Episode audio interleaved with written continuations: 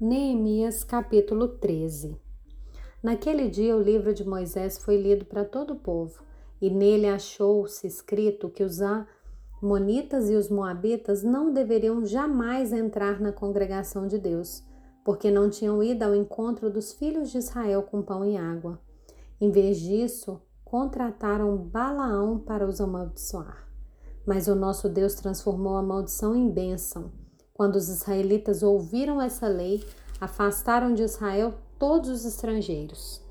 Antes disso, o sacerdote Eliasibe, encarregado dos depósitos do templo do nosso Deus, parente de Tobias, havia cedido para este uma grande sala.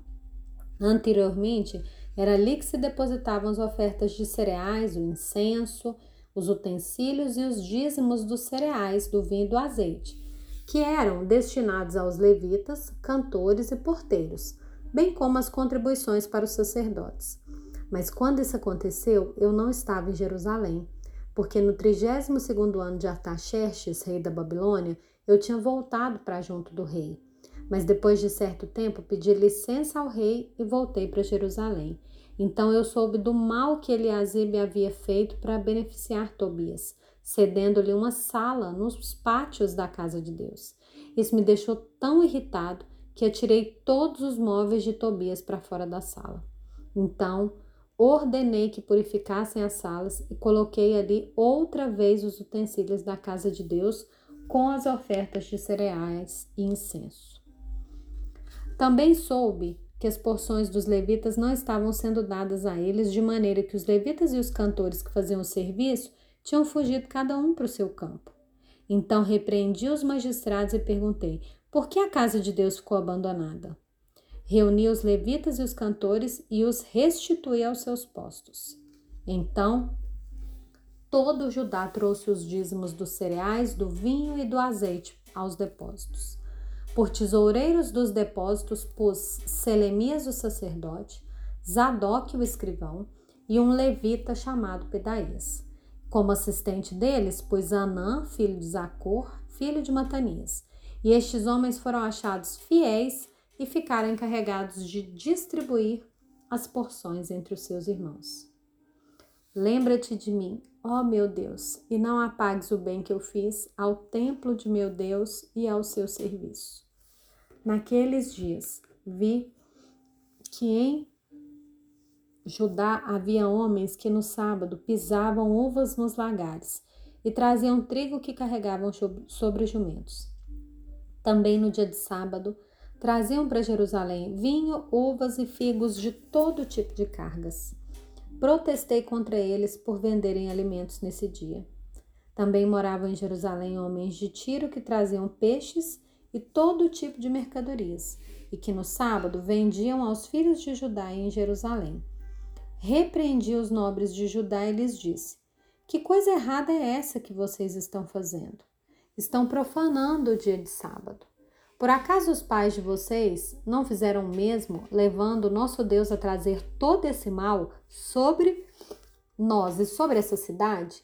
E vocês ainda estão trazendo ira maior sobre Israel, profanando o sábado, quando os portões de Jerusalém começavam a projetar a sua sombra antes do sábado ordenei que fossem fechados e determinei que não fossem abertos, a não ser depois do sábado. Coloquei alguns dos meus servos junto dos portões para que nenhuma carga entrasse no dia de sábado.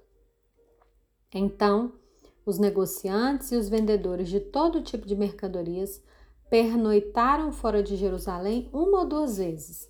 Eu os repreendi e lhes disse: Por que estão passando a noite diante da muralha? Se fizerem isso outra vez, eu usarei a força. E daí em diante, não voltaram mais no sábado. Também mandei aos levitas que se purificassem e viessem guardar os portões, para santificar o dia de sábado. Também nisso, lembra-te de mim, ó Deus. Tem piedade de mim por tua grande misericórdia. Vi também naqueles dias que judeus haviam casado com mulheres asdoditas, amonitas e moabitas. E os seus filhos falavam metade das palavras na língua de Asdod ou na língua de seu respectivo povo, mas não sabiam falar a língua dos judeus. Eu os repreendi e os amaldiçoei. Espanquei alguns deles e arranquei os seus cabelos. E os fiz jurar em nome de Deus, dizendo: Não deem mais as suas filhas em casamento aos filhos deles, nem escolham mais as filhas deles para os seus filhos ou para vocês mesmos. Não foi por causa disso que Salomão, rei de Israel, pecou? Entre muitas ações não havia, entre muitas nações não havia rei semelhante a ele. Era amado por seu Deus e Deus o colocou como rei sobre todo Israel. Mas as mulheres estrangeiras o fizeram cair no pecado. Será que nós devemos dar ouvido a vocês para fazermos todo esse grande mal, sendo infiéis ao nosso Deus, casando com mulheres estrangeiras? Um dos filhos de Joiada, filho do sumo sacerdote Eliasibe, era genro de Sambalate, o Oronita. Por isso eu o expulsei da minha presença. Lembra-te deles, ó meu Deus, pois contaminaram o sacerdócio e a aliança sacerdotal e levítica. Assim, eu os purifiquei de tudo que era estrangeiro e organizei o serviço dos sacerdotes e dos levitas, cada um na sua função. Organizei também o fornecimento de lenha em tempos determinados bem como das primícias. Lembra-te de mim, ó meu Deus, para o meu bem.